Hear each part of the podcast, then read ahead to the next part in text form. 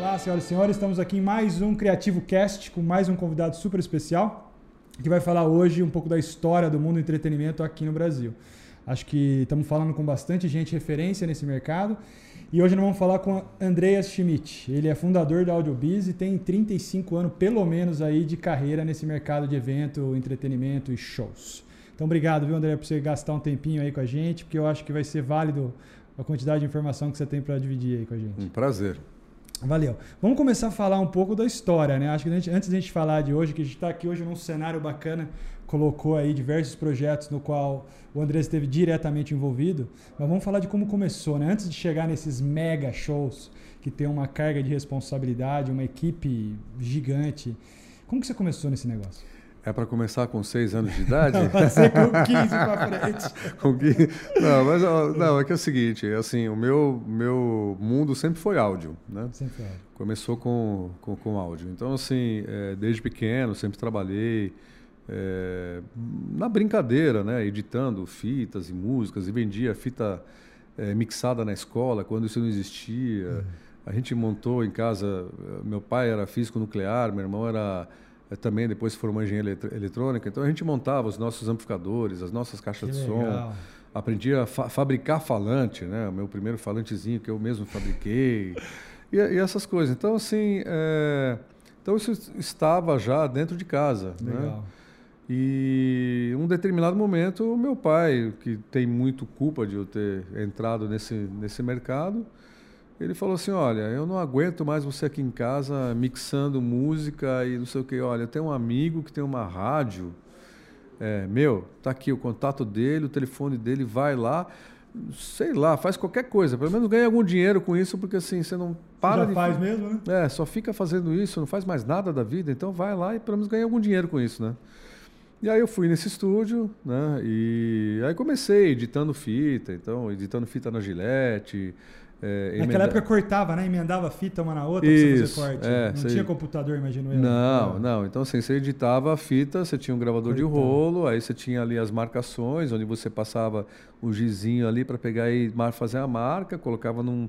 num Um splicer, num- né? Que é- Isso, Que e nem aí- filme mesmo, né? Que filme, editava que Só que filme. filme antigamente, pra fazer um fade, você fazia o corte assim. Isso, Na- na- também. na- ali também no áudio Também, assim? também, também. Era enviesado, não era reto. O corte não era reto. É, você podia fazer reto, mas a gente fazia enviesado o corte. Né? Interessante. E aí você tirava, editava, sei lá, tirava a respiração do cara, eh, insertava algumas coisas, era tudo ali na, na gilete, né? Tudo Na feito mão. É, na mão. Mas Aí, na verdade você não tinha controle sobre kill, esse tipo de coisa?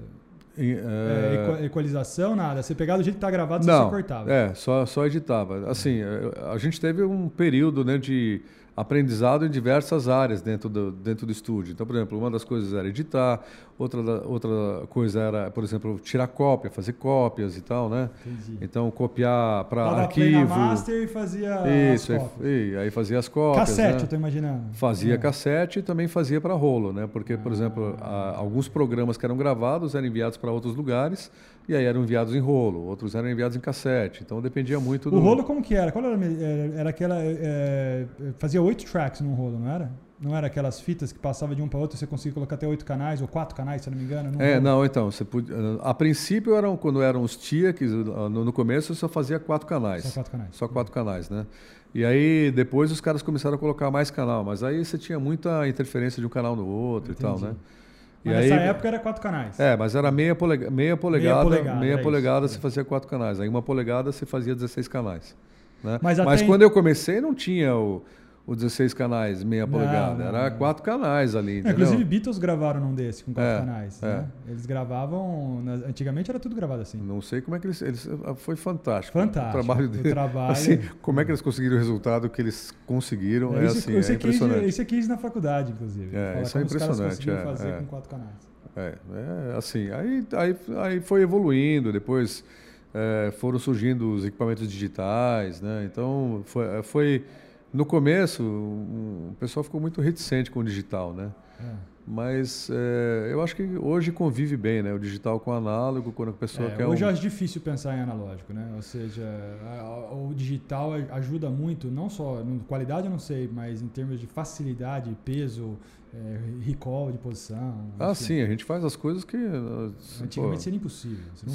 Para você subir todos os canais, você pegava uma régua, pegava uma régua, subia tudo os feitos junto, baixava tudo junto, aí tinha outro cara levantando a voz ali, agora levanta a voz um pouquinho, abaixa a voz ali. Ai, Era três, quatro mixando junto ali, senão não saía, entendeu? E aí, se dava errado, tinha que voltar, né? Faz tudo de novo. Volta e faz de novo. Puta, mas isso daí até então não tinha nada ao vivo, né? Nada live, era tudo estúdio até então. Não, é, não tinha nada, não fazia nada ao vivo. Mas aí assim, o ao vivo foi surgindo com as bandas gravando, as pessoas convidando, né? Olha, eu é, queria que você fosse no, no, no, show e tal. E aí, assim, é, o ao vivo foi uma outra experiência, né? Foi um uhum. outro aprendizado também, né? Porque mixar no ao vivo é completamente diferente, diferente. do que se mixar no estúdio, né? Entendi.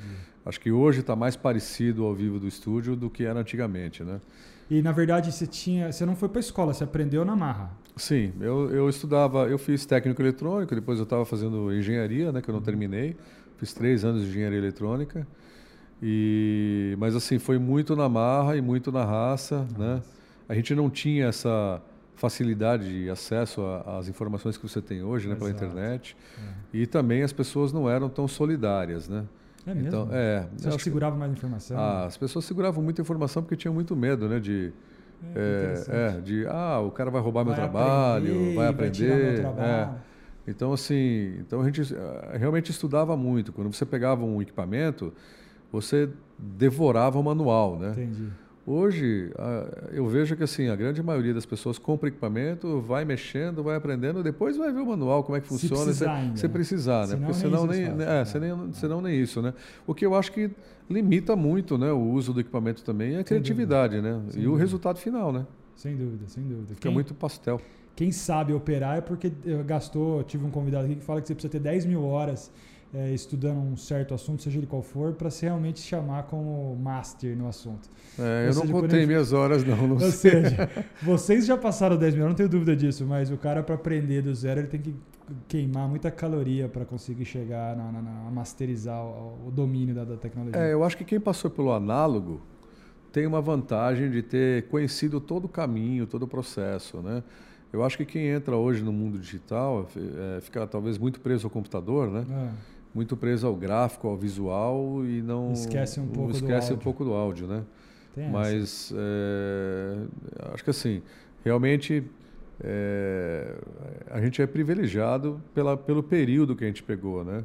Eu acho que eu queria ter pego um período um pouco antes ainda do meu, né? É mesmo? É, década de 70 ali, que eu queria ter pego mais esse período. É engraçado, porque quem trabalha no mercado de vídeo, no meu caso, nunca, nunca foi tão bom estar tá nesse período agora. É, agora é maravilhoso para vocês, é, né? Porque está é. é, democratizado, tem acesso, tem tecnologia, resolução incrível. Caramba, é, o cara edita tudo no computador, tudo, faz tudo, qualquer tudo, coisa, é impressionante. Não, eu lembro é. que era antes, eu tinha aquelas UVW 1800, Betacam, eu tinha linear, os, os shutters aqui, era para editar um negócio era o dia inteiro. Hoje você coloca tudo no computador, pega todas as câmeras, joga no computador. É, eu, eu para é fazer outra... reverb no estúdio, eu, eu eu levava a caixa de som para dentro da cozinha, que era cheia de ladrilho.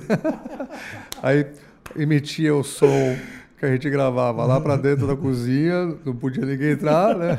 Colocava o microfone lá no cantinho ali para pegar a reverberação do lugar e tal. Pô, era o reverb. Melhor gente... maneira de aprender o que é um reverb. É, mas assim, né? Então a gente não tinha essa coisa. Mas eu digo assim, essa essa fase de aprendizado, eu acho que é, é legal. Eu queria não, ter, dúvida, eu queria ter vivido isso. Não, não, não é, apesar de muito tempo, acho que faltou coisa ainda, queria ter aprendido mais. Nós vamos depois chegar a falar um pouco do futuro, onde você acha que está indo, né? Porque nós estamos num momento agora tão tecnológico, está tudo tão fácil.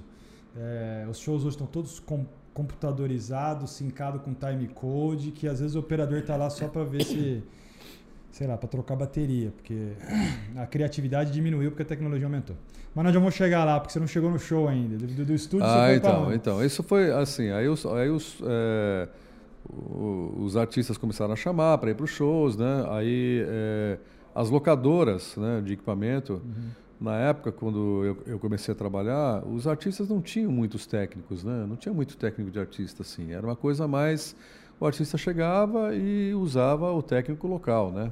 Uhum. Então eu, eu tive a oportunidade de mixar muitos artistas através das locadoras. Então eu trabalhei com várias locadoras. Trabalhei com a, com a Phobos, que na verdade o João Luiz da Phobos era uma, era uma, era uma banda, né? Era uma banda de baile, que aí ele acabou tendo o equipamento dele. Ele tocava trompete, eu também tocava.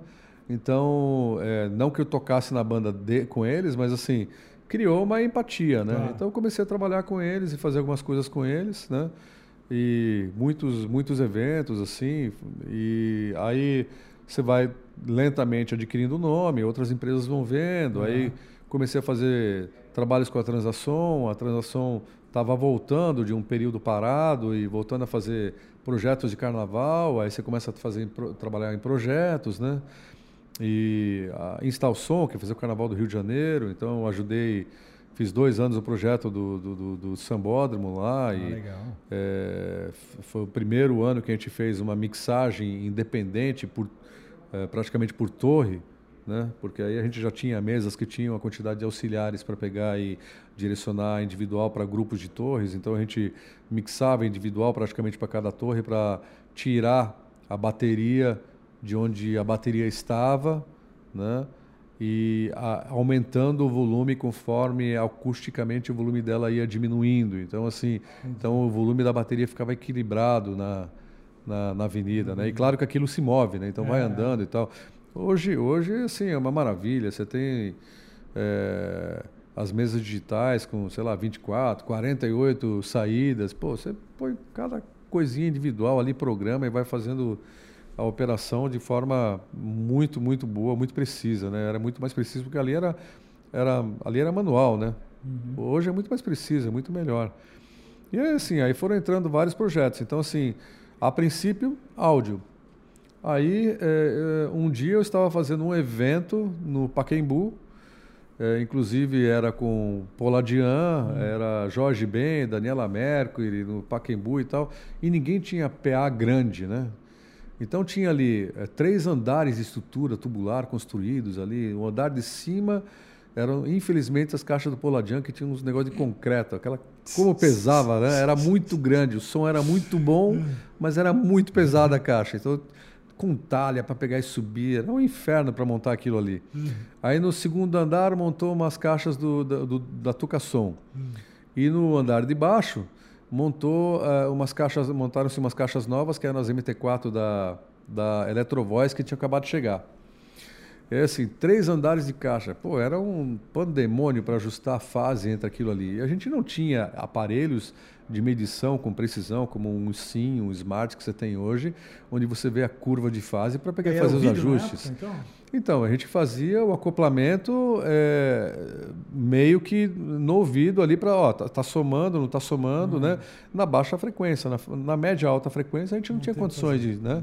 É, então, mas você, você rodava, no caso, ali o Vênio inteiro, em vários lugares? Em vários lugares, sim, mas, sim, mas primeiro ajustava entre os sistemas, né? Entendi. Primeiro ajustava entre um sistema e outro, depois somava com o terceiro sistema. Então era, era, era um trabalho muito complicado assim de fazer. Imagina. E aí eu estava fazendo esse trabalho e, e o Pena Schmidt estava envolvido na produção e ficou atrás na house, né? E eu fiquei olhando, falei assim, esse cara fica olhando para mim, o que, que eu estou fazendo aqui? né, e tal. Ele ficou lá olhando e tal, aí quando eu terminei de ajustar, ele falou assim, ó, oh, ô, ô menino, falei, que foi? É, como é que é seu nome? Eu falei, Andrés. Andrés do quê? Eu falei, Schmidt. Ele, Schmidt, você é meu parente? não que eu saiba, né? Aí, não, tá, pô, me, me dá teu telefone. Falei, tá bom. Aí na época não tinha celular, dei o é. telefone de casa e tal. Eu falei, ah, vou te ligar, aí você tá afim de fazer um, um free jazz? Falei, pô, free jazz, lógico, tô afim e tal. Ele, ah, então tá, então vou te ligar. Falei, tá bom. Aí passou um ano, não ligou. Aí no ano seguinte me liga, minha mãe me fala assim, ó, ligou um tal de um cara aqui chamado Pena. Falei assim, Pena, eu já não lembrava, falei assim, Pena, Pena. Que pena. Que pena, né? Não, falou que é um negócio de um festival, de um negócio chamado Free Jazz e tal. Falei, putz, Free Jazz é o, é o Pena. Tá, tá bom, já sei quem é. Deixou o número? Não, foi que vai ligar de novo. Falei, tá bom. Aí ligou de novo, tal, deixou o número, retornei para ele, marcou no escritório, fui lá. Aí assim, aí já era James Brown, Neta James, é, B.B. King, aí assim, E se lembrar que era engraçado, né? Porque os caras vinham sem técnico, né? Então, é, e aí eu comecei a absorver outras funções, né? Já não era mais só técnico de som. Então tá, eu, eu fazia o patch, porque uhum. eu tinha que ligar tudo. Eu, eu não confiava em ninguém, então eu mesmo ligava. Claro. Aí eu mesmo posicionava os microfones. Aí eu mesmo fazia o monitor, mas eu também era o diretor de palco. Então, assim, pô, era diretor de palco, era pet, era fazer eh, fazia tudo, né? E aí tinha os holds, os, assim, claro, a galera também, né? E um cara no PA, né? Também que também era da equipe. E aí a gente fez vários shows, assim. E tem, tem umas cenas engraçadas, tipo B.B. King, o, eu, o, o Vitão era para ser o técnico do monitor, né? Aí o Vitão, ele teve é, um problema no dia e tal, e aí veio falar comigo e falou assim, olha, você, você faz, opera você o, o monitor, né, tal, que foi esse primeiro ano e tal. Eu falei, pô, tá bom, eu faço monitor. Tá? Aí, mas preocupado, né? Porque a banda não vinha para passar o som, não vinha, não vinha, não vinha. Aí veio o cara do BB King, o maestro, que era o trompetista, veio na mesa de som e falou assim: Olha, é, nós somos músicos. É, você é técnico. Nós, músicos, tocamos. Você técnico, mixa. Ok?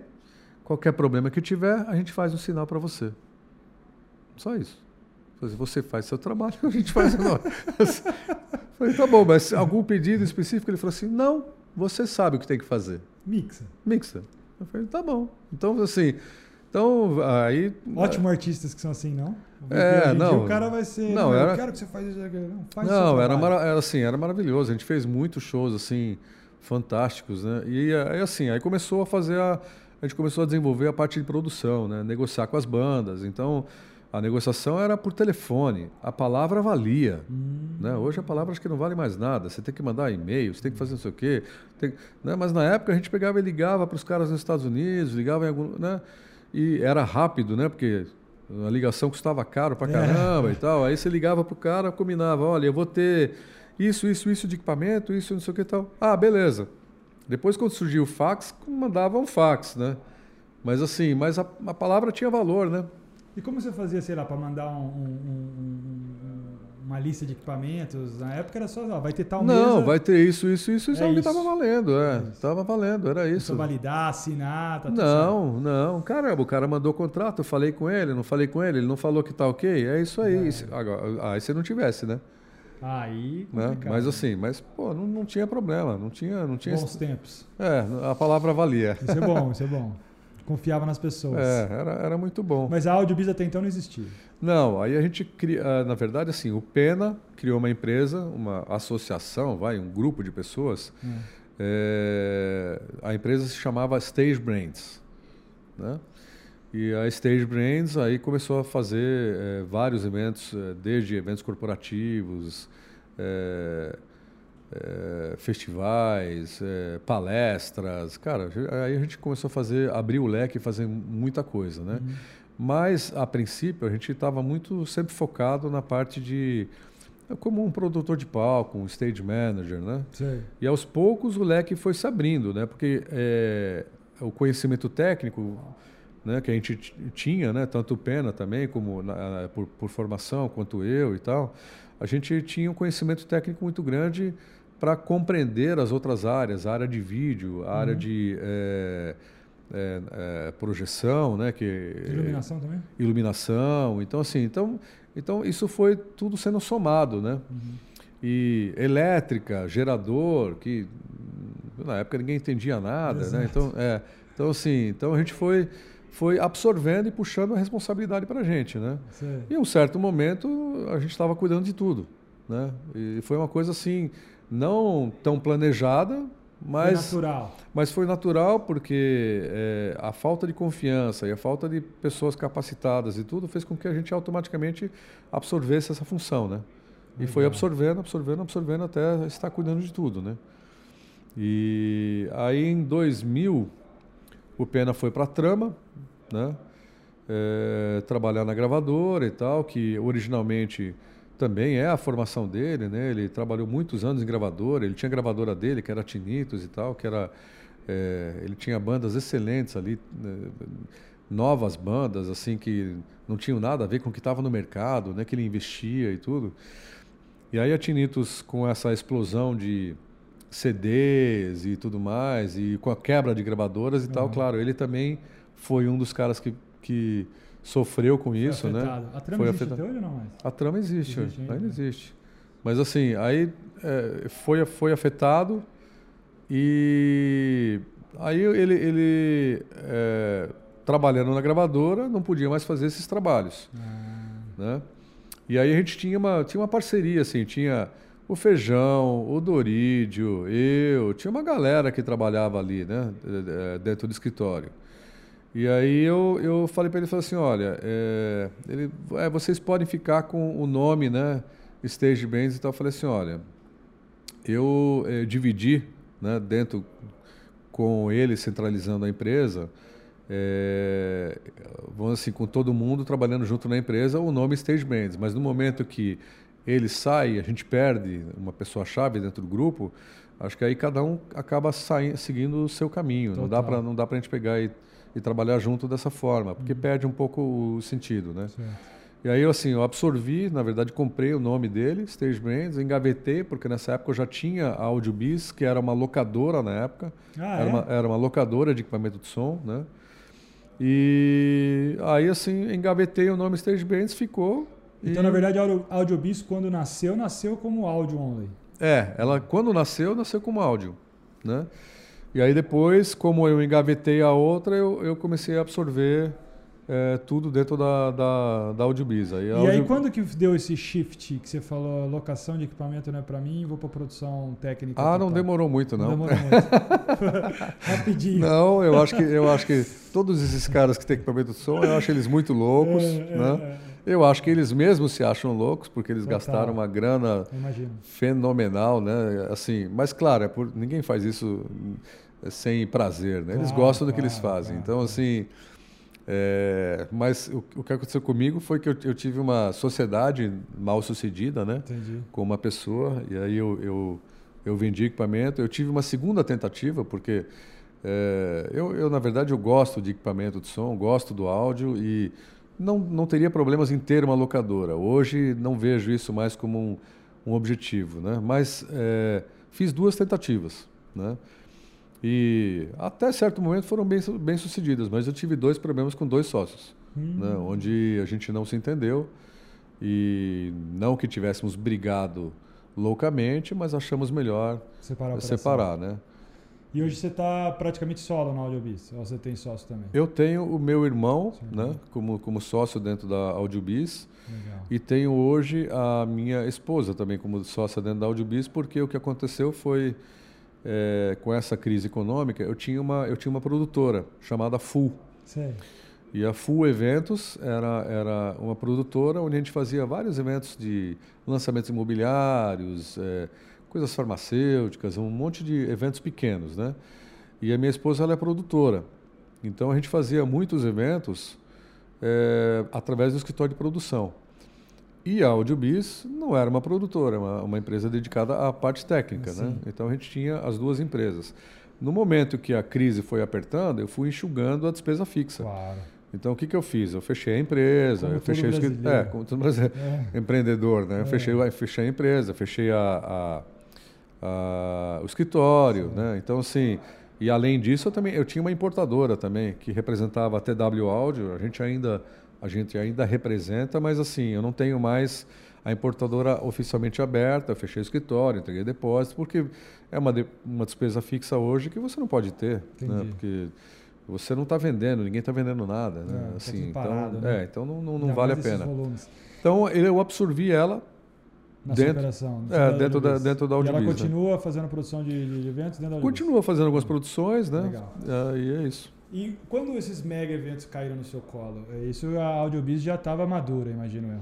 Olha, é, eu fiz ainda algumas coisas para terceiros, né? Então, por exemplo, é, o, o, Nico e o Morris faziam um Rock in Rio, né? Isso foi 2000, 2001.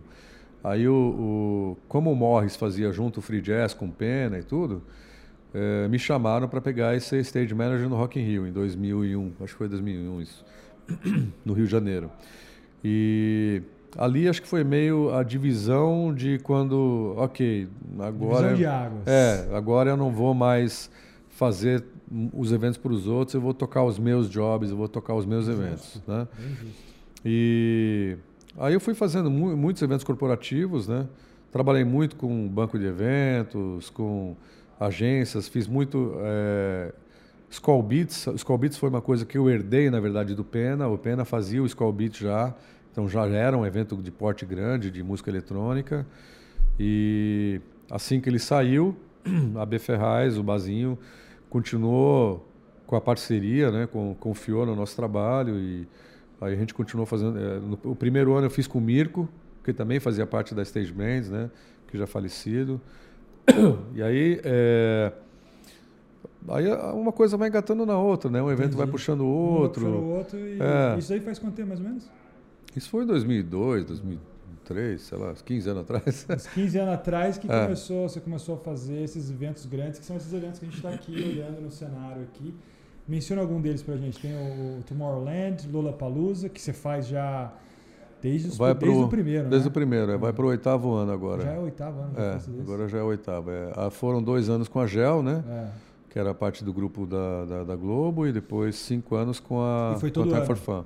Todos os anos, fiz todos os anos. A mudança, a transição da, da GEL para a Time for Fun, o contrato né, da C3, que era a empresa que, que criou o projeto do Lola, né, junto com, com o Perry, eh, eles eh, adicionaram no contrato a cláusula de que tivesse a Audiobis fazendo a, a, produ- é, a Isso- produção técnica para eles. Isso é uma então, maravilha, ou seja, mostra um pouco da credibilidade que você construiu é, 15 eu, eu, anos. não, eu não trabalhava, isso, isso me fez trabalhar com a Time for Fun, porque eu não trabalhava com a Time for Fun. Né? Ah, Então, foi, foi uma porta né, que se abriu na Time for Fun. Depois disso, evidente, aí surgiu o EDC, legal. que foi com a Time for Fun. Também, né? Aí vários shows, várias turnês internacionais com a Time for Fun, né?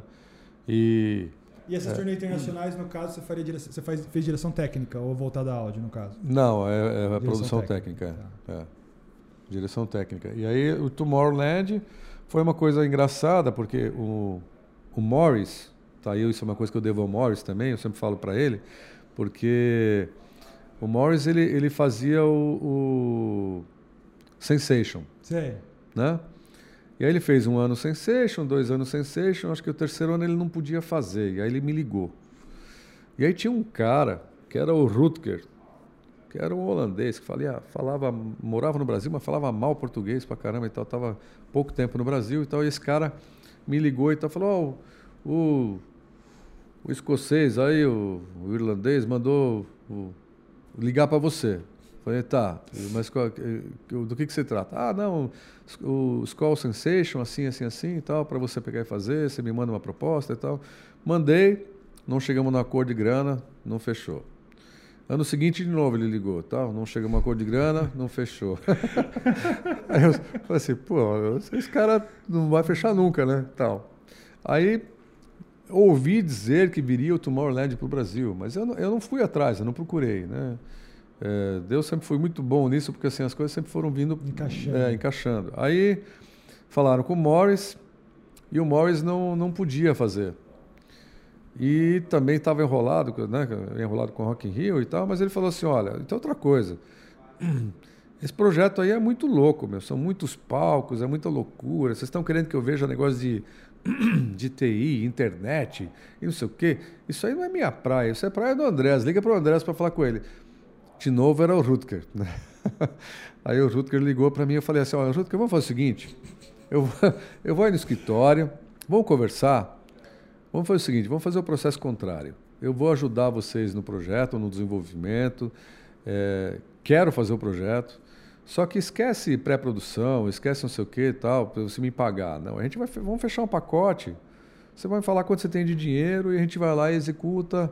E depois a gente distribui as funções. Eu vou te mandar a planilha aberta. Você vai saber quanto você está pagando cada pessoa. Cada... E, e fica mais aí fácil. virou. Aí, você vai entender melhor. Aí tá bom, então passa aqui. Aí virou. Aí assim, o, o escritório da, da ID&T, na verdade, era, era o Rutger, o Maurício e mais uma secretária. Não tinha ninguém ainda. Né? Aí depois foi, foi aumentando, o Luiz Eurico entrou como sócio e a coisa foi crescendo e a gente fez dois anos. Infelizmente o projeto caiu. Quantos anos foi? Foram dois anos. Foram dois anos. Né? Infelizmente o projeto caiu porque. E teve, acabou de ter lá na Bélgica, não é? na Bélgica tem todo ano, né? Eles... Acabou de ter, inclusive. Sim, assim, é. É agora, no, meio do ano, no é. verão, né? Mas assim, eles. É... Eles se juntaram, foi uma junção de empresas ali com a ID&T. E a ID&T nos Estados Unidos quebrou, então isso repercutiu muito também no Brasil, ah. entendeu? Então o escritório da ID&T aqui também fechou né? E eles depois foram absorvidos por outra empresa e isso deu uma uh, desmantelada assim, né? E também agora com a situação econômica do jeito que está, ah, não é o momento, né? Não é o momento é. de trazer porque é uma operação cara, né? Robusta, né? É. E eu ouvi falar pela Rádio Peão de que a grande maioria desse equipamento vem de lá, não? Então, a parte de sonorização não. Sim.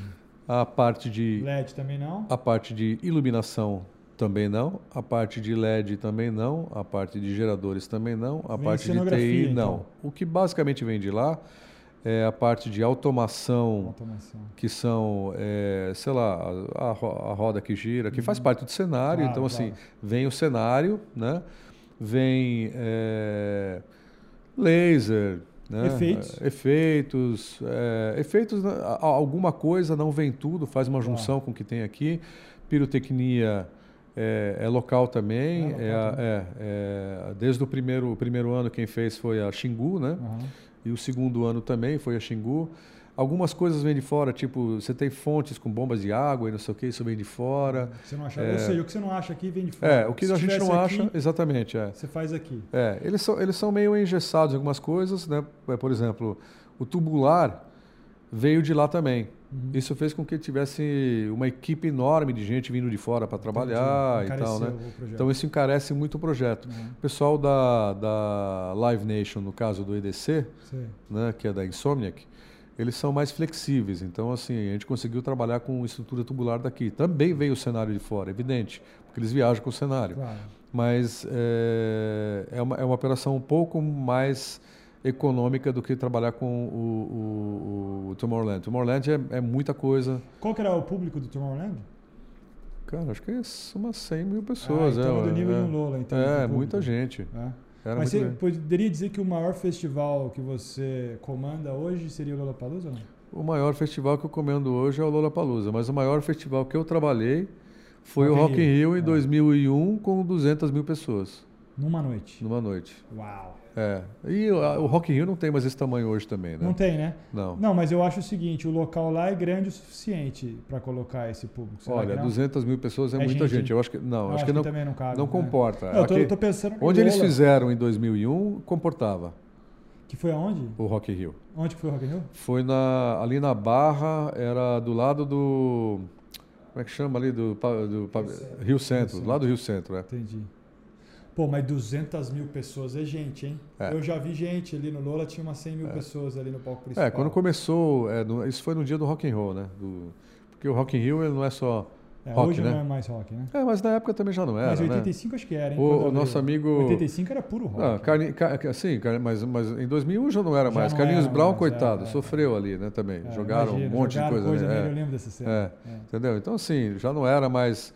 Mas na noite do rock and roll foi esse número de pessoas e a gente teve que parar o show duas vezes. Por que? Você fala por violência? Por, é, não, por aglomeração de pessoas mesmo. Ah. Pressão na barricada, interromper né, com a brigada, né? Olha, galera, vamos acalmar, afasta um pouco, dá um passinho para trás, não sei o que e tal, para abrir espaço. Ah, foi complicado aquele ano. Eu imagino. E lidar com pessoas, 200 mil pessoas, não deve ser fácil. Eu fico imaginando o BO que dá ali, como é que você controla. Eu fui, é. ali no, eu fui no, como que chama lá, o, o no, no Copacabana, o Rolling Stones, para 2 milhões de pessoas.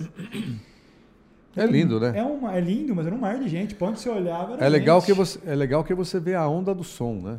Porque o som vai chegando, você vai o pessoal pulando, você vê tudo. você vê a onda do som no público, como o público se comporta. É maravilhoso. mas era gente, cara. Nunca tinha visto nada. Eu imagino que 200 mil pessoas pagantes seria uma coisa incrível, hein? É, foi, foi incrível. É, a minha Medina é, é, é assim, é uma coisa brasileira e levando para fora, né? Hoje assim, é o maior ele tirar o produtor de shows do Brasil, você acha ou não? Ah, Cara, eu não sei se ele é o maior, mas ele é de tirar, é de tirar o chapéu, né? Porque ele foi inovador, Pô, se cara. ele não é o maior, Não tem, diria né? que é um dos Não tem. maiores. é. Assim, não tem nada igual, Nada né? igual. Não tem nada Aliás, igual. o Rock in Rio, se eu não me engano, foi classificado o maior festival do mundo, foi? Não sei um se tempo. foi, não sei, não no sei Guinness se foi. saiu, acho que foi É. sim. Não sei se ainda é, mas já chegou a ser. É, mas não tem, não, não, não tem nada igual. Assim, é, agora a proposta é completamente diferente, né? Do, do Lola e do, do Rock in Rio. Ah, é? O Rock in Rio Em você tem, o Rock in Rio você tem muitas atrações é, conhecidas e você, por exemplo, no, no, no palco principal você tem quatro ou cinco atrações numa quatro atrações numa noite, coisa assim, né? Sei. Então você tem uma tempo, um tempo de troca maior porque você monta o cenário inteiro do cara e é muito mais complicado. O Lola ele é mais é, negociado, né? Em termos de é, olha, vai vir o Metallica, beleza, ó, Metallica, mas é o seguinte, ó, o nosso festival é isso aqui, o nosso palco é esse aqui, ó, eu não quero que você venha com todo o teu cenário, não sei pá, pá, pá, né?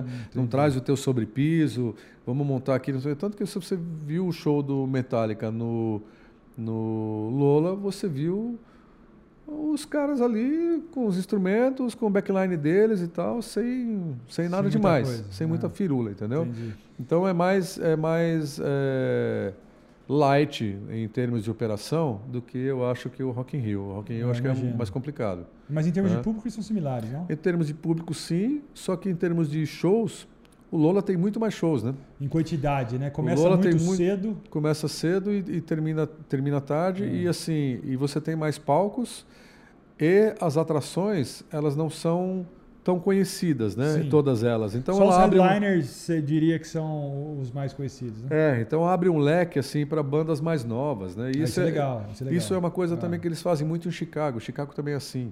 Ou seja, o intuito do festival não é só, entre aspas, ganhar dinheiro, e sim apresentar novas bandas Sim, é. Eu, eu, eu gosto muito, porque assim, abre muito a possibilidade para outras bandas É, e tal. É foi- bem, esse bem ano legal. foi muito bom. Eu tive a oportunidade de estar no primeiro e nesse último. E falando desse último, eu achei que foi muito bom. Eu olhando de fora, não estava na sua operação, mas eu estava muito bom em termos de tudo, organização, técnica e gente. Ou seja, pelo que eu li ali, nós estamos falando de 300 mil pessoas em três dias. É um público Sim. respeitável. Sim. Falando de, de Lola Palusa, qual foram os seus maiores desafios ali num festival de- desse patamar? Um forno.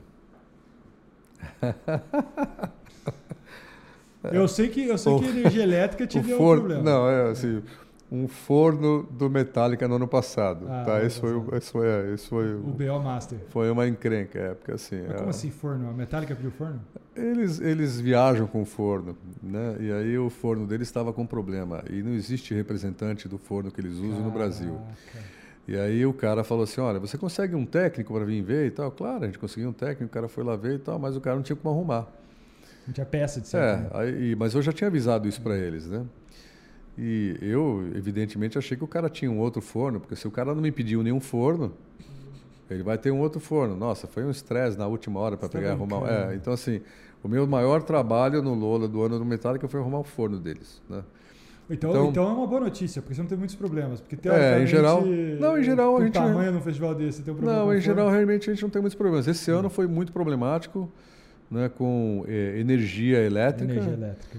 né? Mas em geral, assim, nos sete anos decorridos aí, eh, não tivemos assim grandes problemas no festival. Sempre foi tudo bem.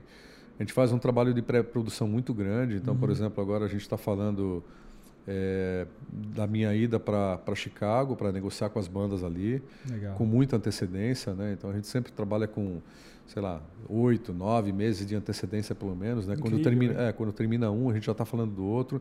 Na verdade, isso é, até antes disso, porque por exemplo em janeiro eu já estava falando com bandas que vão tocar em 2019.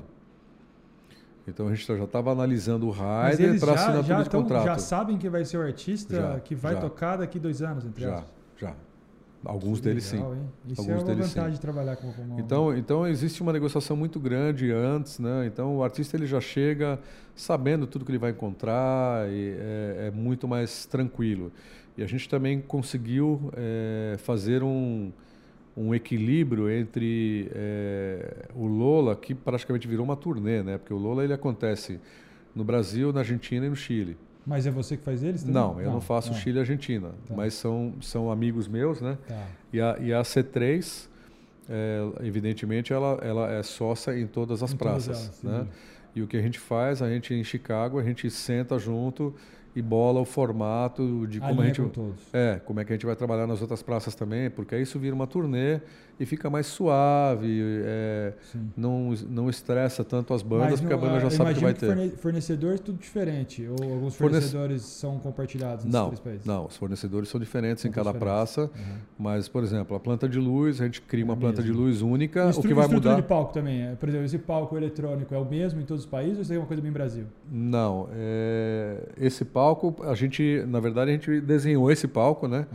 Tem o Capinha, que é o Vitor, que é um cara que a gente trabalha na- Sim. com, com vídeo, né? Que é um cara de design, que a gente usa muito a parte de design dele. O Eric, que é um iluminador para mim, um light designer fantástico, né? É, que, que faz o desenho de luz. a Mas gente isso aí faz... foi um palco Brasil, então. Isso aí não foi para os outros Não, lugares. esse palco, o palco de música eletrônica a gente acaba fazendo um palco local, Legal. né? É. A gente é, prefere desenvolver a criatividade, por quê? Porque, por exemplo, é, no Chile, o palco de música eletrônica é dentro de uma arena. Inclusive o primeiro foi assim, não foi? O primeiro Lollapalooza não era dentro de uma arena? Lá no Jockey?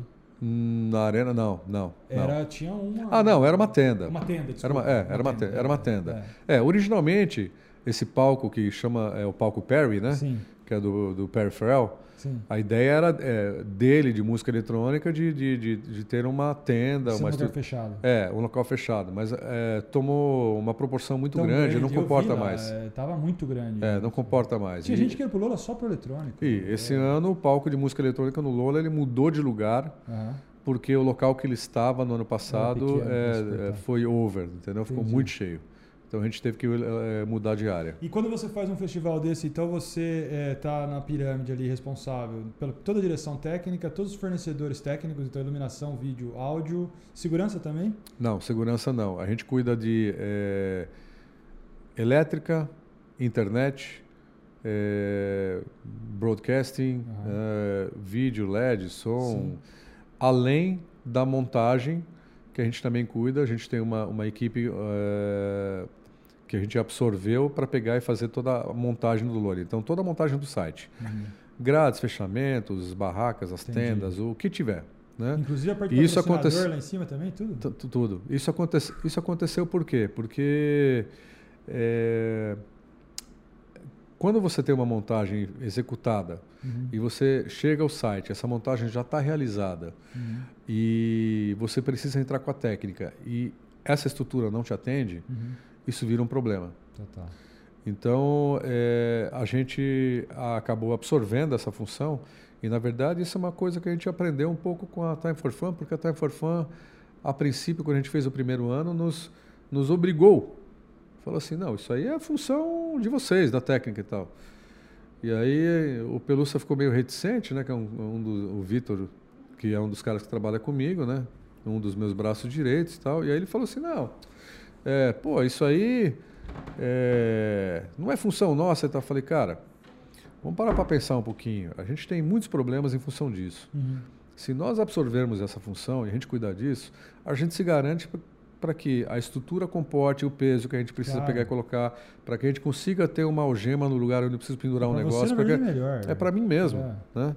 Então, então isso foi muito. É mais trabalho, mas no final É, é mais trabalho, mas é vida. ótimo. É, também ótimo. acho. Então, assim, É. o que a gente faz no Lola, geralmente a gente aluga uns trailers e passa 15 dias morando lá dentro, nem sai de lá. Eu vi, na verdade, É. esse ano eu vi. Esse ano eu, deu pra ver que não tem, nem, nem tem como sair. Não, não dá. Eu saí nos primeiros dias e me arrependi. É. Porque o tempo que você perde ali pra entrar e sair, o lugar é, É o muito tempo grande. que você tem pra dormir. Sim, exato. É o você tempo acaba que você tem perdendo dormir, o tempo é. que você tem pra dormir parado É. no trânsito. E a parte artística também não.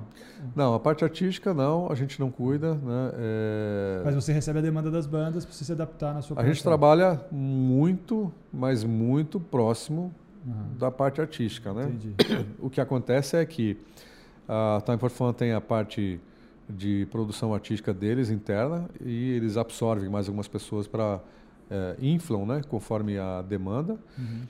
E a gente trabalha muito próximo a essa equipe deles. Só Sim. que é, você tem que lembrar que a gente está trabalhando na pré-produção desse, de, desses artistas há pelo menos nove meses, oito meses, alguns mais de um ano, porque ah, às, às, vezes ante, antecede, né? Uhum.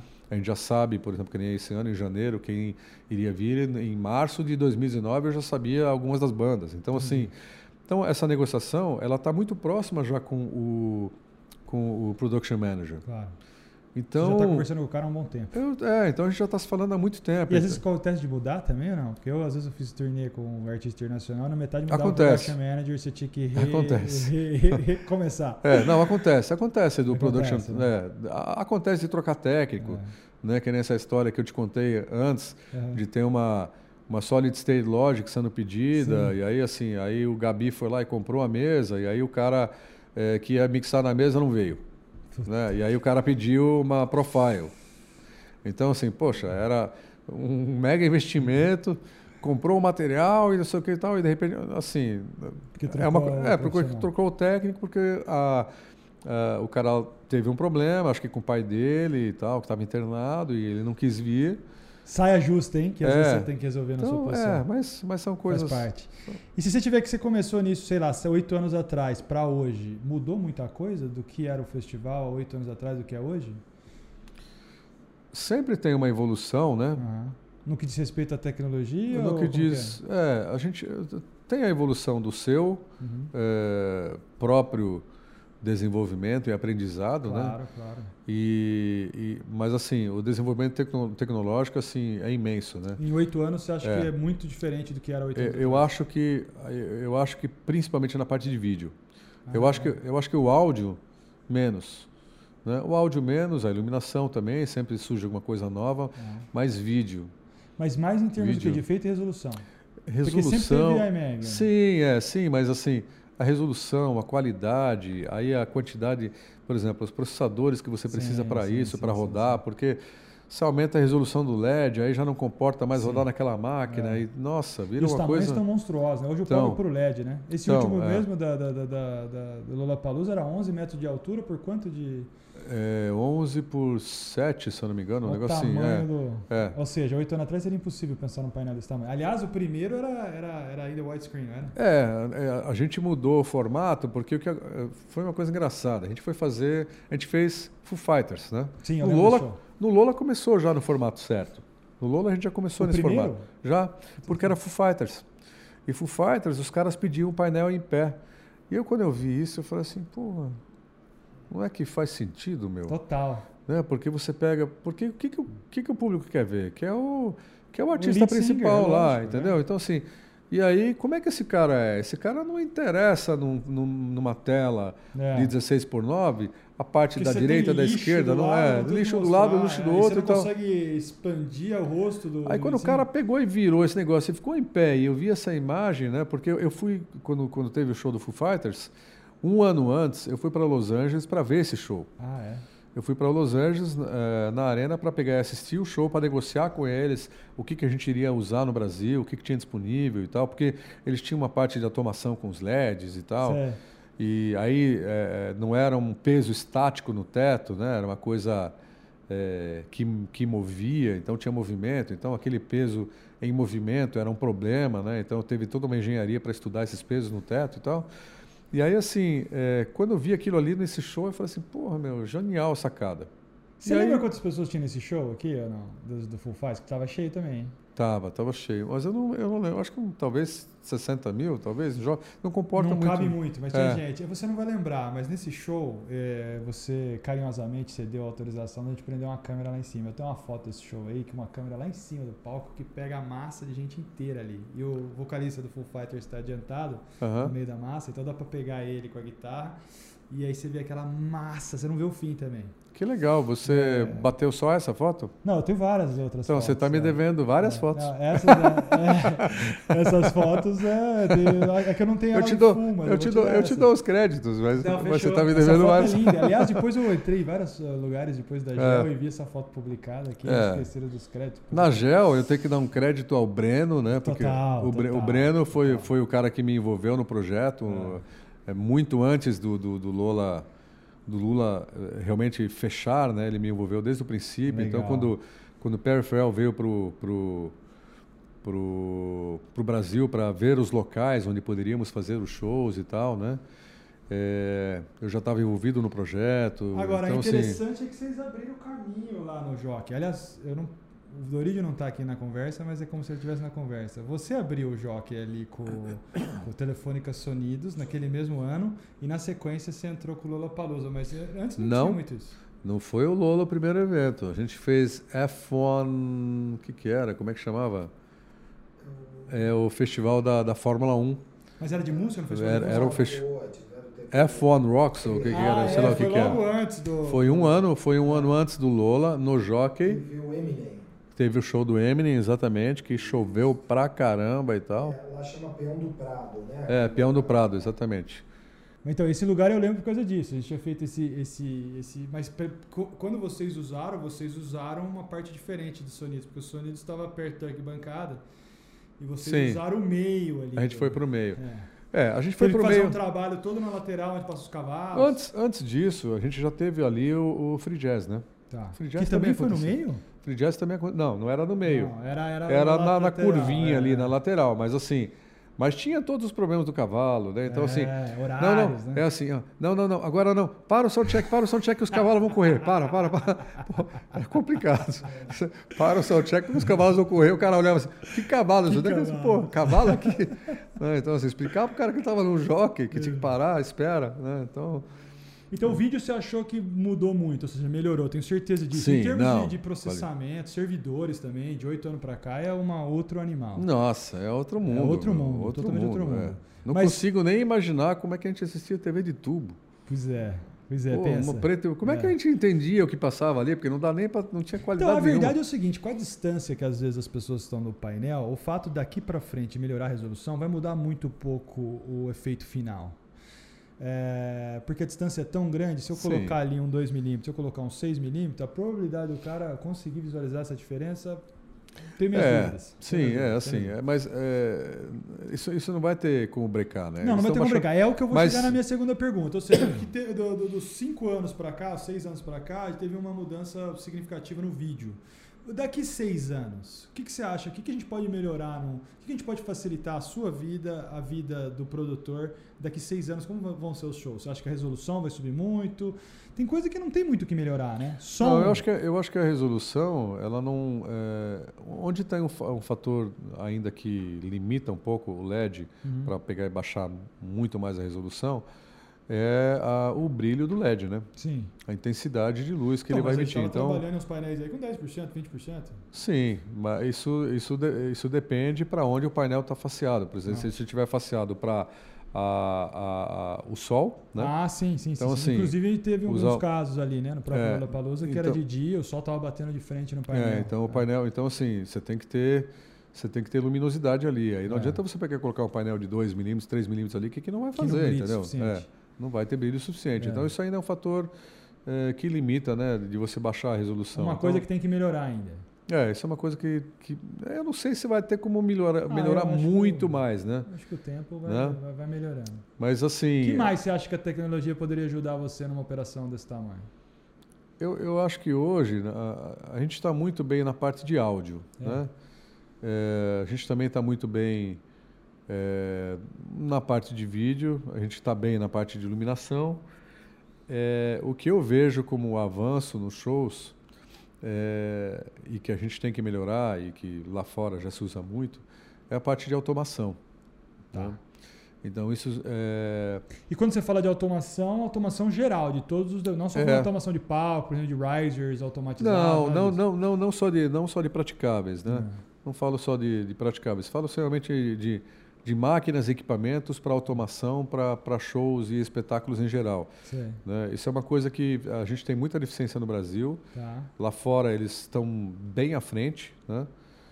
Assim, é, os, me- Quando mesmo você fala isso- bem à frente, explica mais, fala mais sobre isso. a gente não tem, por exemplo, uma. A, a NA trouxe um, um- está com uma, um, um- um grupo né, de uma empresa alemã aqui Hum. Sim, trabalhando sim, com sim. automações, então, por exemplo, que nem no Jornal Ah. Nacional, o painel. Sim, sim, sim. né? Então, mas quando você está falando de E- automação de vídeo, eu entendo bem, é, que é a minha praia. Mas além do vídeo, que mais automação poderia Cara, ajudar? elevadores, Tá. é, o, próprio palco, entendeu? Estruturas de montagem de palco. Entendi. Né? É, o do YouTube é um caso interessante, né? O painel de LED do YouTube, naquelas Pois é. que são tudo automatizadas. Pois é, então né? assim, é isso que, eu, isso que eu falo. Agora sim, tem muita coisa que é criada, né?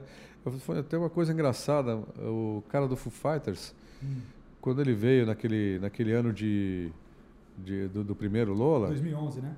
2000 foi 11? Sete anos atrás? É 11. 2011. É, tinha uns triângulos de LED Sei. e esses triângulos, eles giravam, eles subiam e desciam, né? Eles iam para trás e para frente, e aí a- atrás ele era vazado e tinha luz, e eh, era cheio de treco-treco. E aí eu, eu, eu perguntei, mas quem que desenhou isso, né? Tal, não, o, o desenho de luz é o carinha lá, tal, é meu. Falei, ah, desenho- é, é meu, tá bom. É, e quem desenhou o LED, né? Porque ele é em curva, é diferente, num triângulo e tal. É, não, eu, eu também, eu também. Fui eu também. Falei assim, ah, que interessante, tal, tá bom. É, mas a automação, a automação fui eu também, eu também, automação. Caraca. Tá, mas você desenhou, então, mas quem que opera? Ah, eu também, também. eu também opero. Então, então, assim, eu acho que é, falta, né? Falta gente para pegar e ter ideias, Essa né? expertise. É, e aí é, pra traduzir essas ideias em, em realidade, né? O que faz diferen diferença nos shows, né? A gente já fez alguns shows que nem Calvin Harris, onde a gente pegou e entrou com um painel de LED para ele, para uma estrutura e tal, que foi é, um, desafio também para pegar e montar, com trilhos no teto para pegar e conseguir entrar com esse painel, limitações de peso e tudo, Entendi. né?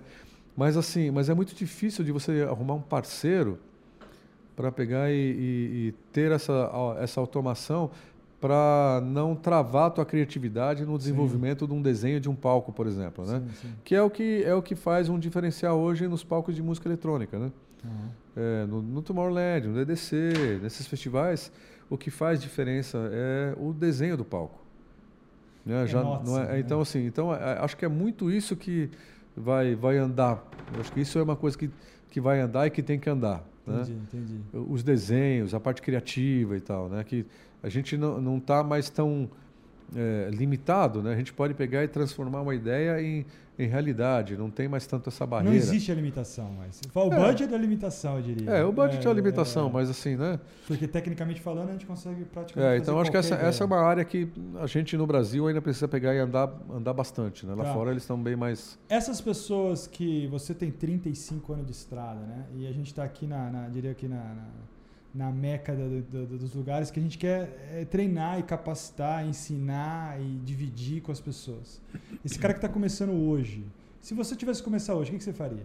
Você iria atrás de uma educação é, especial, é, profissional? Você se enfiaria num estúdio que nem você se enfiou logo cedo e começaria a fazer de tudo até chegar no que é? O cara para mexer com o show, o cara entrar no Lula Palusa trabalhar para você hoje, o que que ele, qual a qualificação que Eu- ele precisa? Como ele começa? Então, eu acho que é, é, na nossa época, apesar de difícil, acho que era mais fácil e menos concorrido, né? Entendi. É, o show business ele não era tão grande, tão divulgado e tão é, concorrido. Né? Então hoje eu acho que a concorrência é muito maior e a exigência por qualidade é muito maior. Uhum. Né? É, se eu fosse começar hoje, Uhum. eu começaria pela base, Entendi. que inclusive foi a base de estudo que me deu o suporte para eu ter o, de- o entendimento técnico que eu tenho. Certo. Então, assim, não existe outra forma né, de você pegar e se desenvolver a não ser estudando. Aham. Né? E não, não faz sentido você ter que reinventar a roda, você ter que eh, errar onde alguém já errou né, para aprender. Uhum. Então, eu acho que assim, a facilidade que você tem de ter uma forma, uma instituição de ensino que possa pegar e te passar as informações, já falando, olha, isso aqui nós já sabemos que não dá certo. Não só falando que não dá certo, mas não dá certo por causa disso, disso, disso, e tal. E te dá toda a base técnica para isso, entendeu? Cara, isso tem que aga- agarrar Uhum. e fazer. Por quê? Porque o, estágio que eu levei para chegar até onde eu estou foram 35 anos. Entendi. Quem estudar, eu, eu tenho até medo dos caras que estão estudando. porque é assim. processo catalisador, digamos porque, assim. esses, porque esses caras, eles vão virar uns monstros Sim, sim. perto da gente. Claro que quando esse cara for um monstro, eu já também vou ter mais 20 anos de É, carreira. é, e tal. é, é, mas, é. ma- mas entenda que é, a base toda é o estudo para que você consiga pegar e ter é, a informação e avançar de forma mais rápida.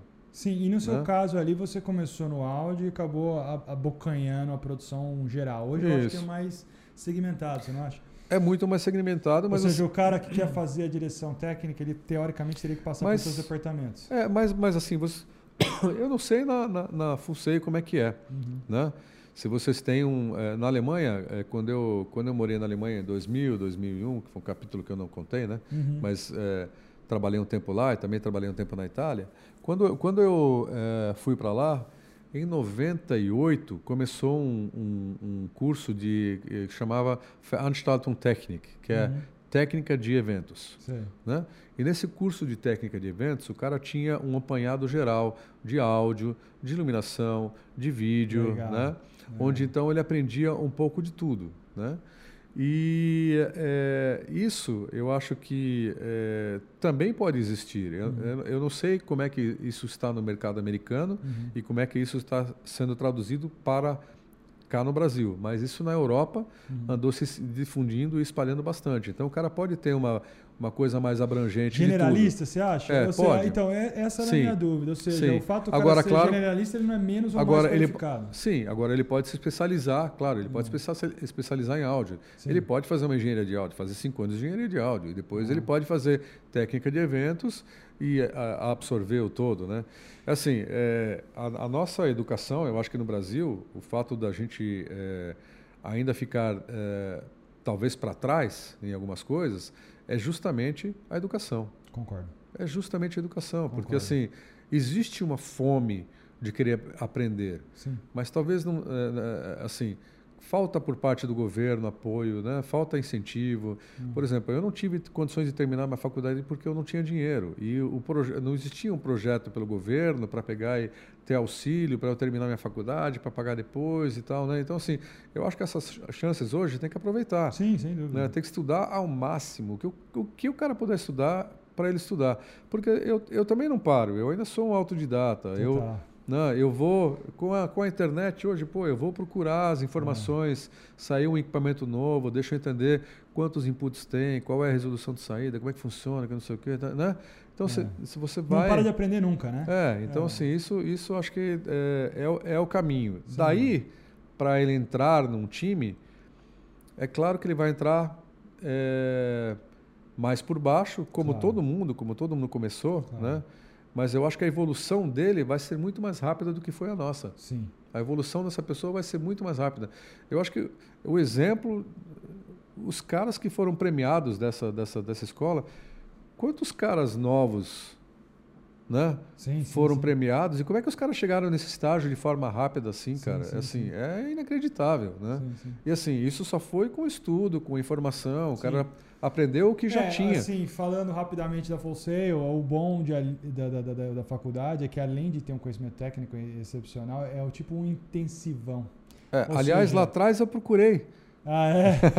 Eu queria ter feito, aqui eu não tinha dinheiro. É, né? Eu tive Eu a te- felicidade É. de ter me formado há 20 anos atrás e era 8 horas por dia no mínimo. de- Maravilhoso. De, você, é, Acho eu, ótimo. eu é. diria assim, é uma imersão, não é nem uma faculdade, é uma imersão. É. E a gente fica literalmente bombardeado de informações. E é legal, outra coisa que eu acho muito legal é o seguinte: das 8 horas, 4 horas é o bate-papo e 4 horas é mão na massa. É. Que é fundamental. Uma coisa você fala, olha, a câmera funciona assim. A outra coisa você É vai você falar, olha, aqui está a câmera e esse botão faz isso, aperta pra você. Isso, é. Então é uma coisa totalmente diferente. É hands-on, literalmente. Sim. Que eu acho que é isso que eu acho que o Brasil num futuro muito distante, eu acho que a educação está caminhando muito rápido e eu acho que no Brasil o que falta é isso, ou seja, a gente conseguir uma, uma qualidade na educação e pôr a mão na massa. Porque às vezes o cara sai da faculdade e ele acha que ele já sabe tudo. É, mas assim, eu, eu na, na, na área técnica, né, eu, eu vejo muitas pessoas ainda que não têm formação nenhuma. Nenhuma. É, Nenhuma. isso Então, assim, é, é complicado. Por exemplo, o, cara não tem, às vezes, nem o segundo grau. Sim, sim, né? sim.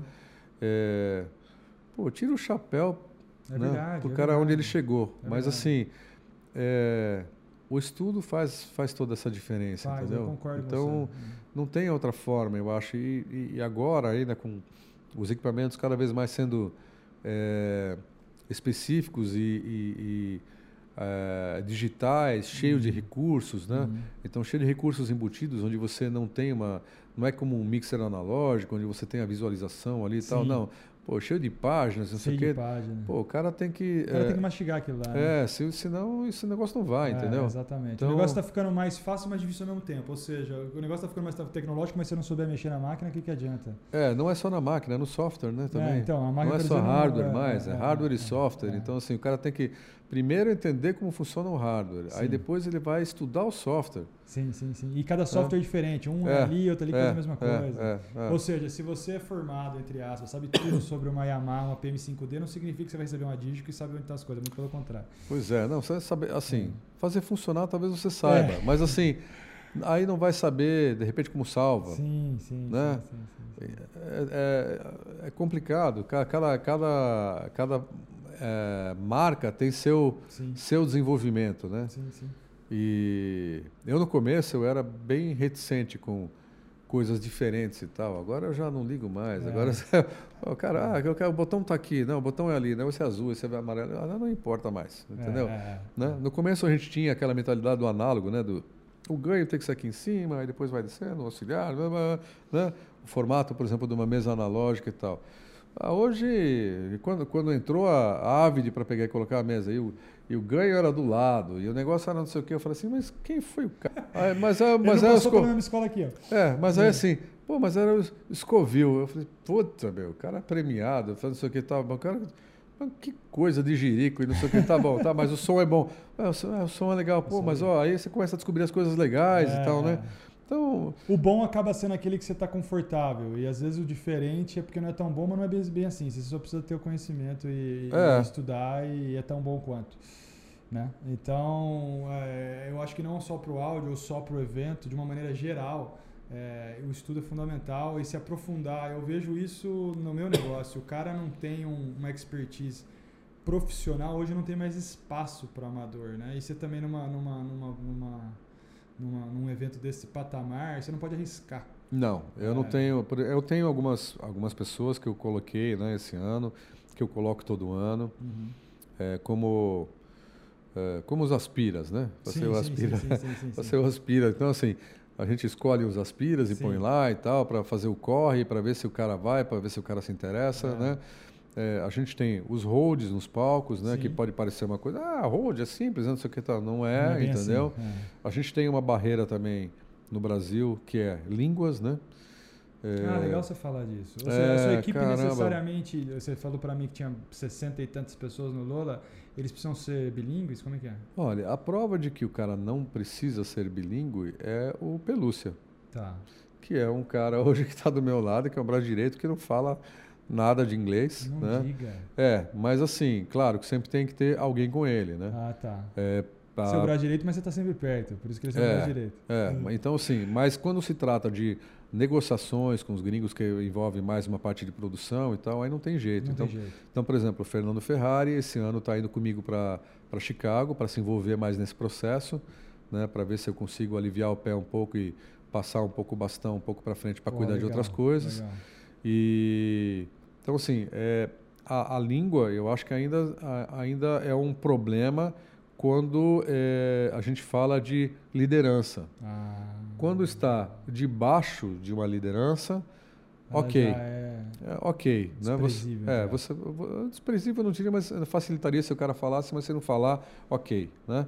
Mas eh, no Brasil isso ainda é um, é um- é um problema, porque assim É um problema. é, as pessoas não, não dão importância a aprender uma outra língua, né? Então, a gente vive num continente sul-americano e ninguém fala espanhol. Exatamente. Só o Brasil fala português é. e não fala espanhol. Somos né? iso- isolados. Né? É, aí assim, caramba, mas, mas era importante a gente falar espanhol, né? Você sabe era que um importante. cara antes aqui, que foi um dos nossos convidados, fala sobre língua. Ele me deu um dado que eu não sabia. Ele falou que 5% do Brasil se auto-intitula é, fluente em inglês.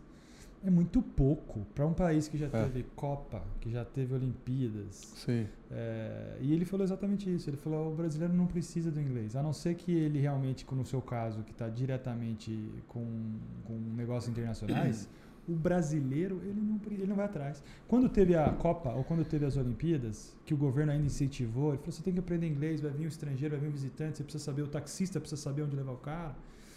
Ele falava: não, o cara precisa mostrar para mim onde está o endereço, depois eu mostro para ele quanto custou. É, Essa é a mentalidade do brasileiro. é.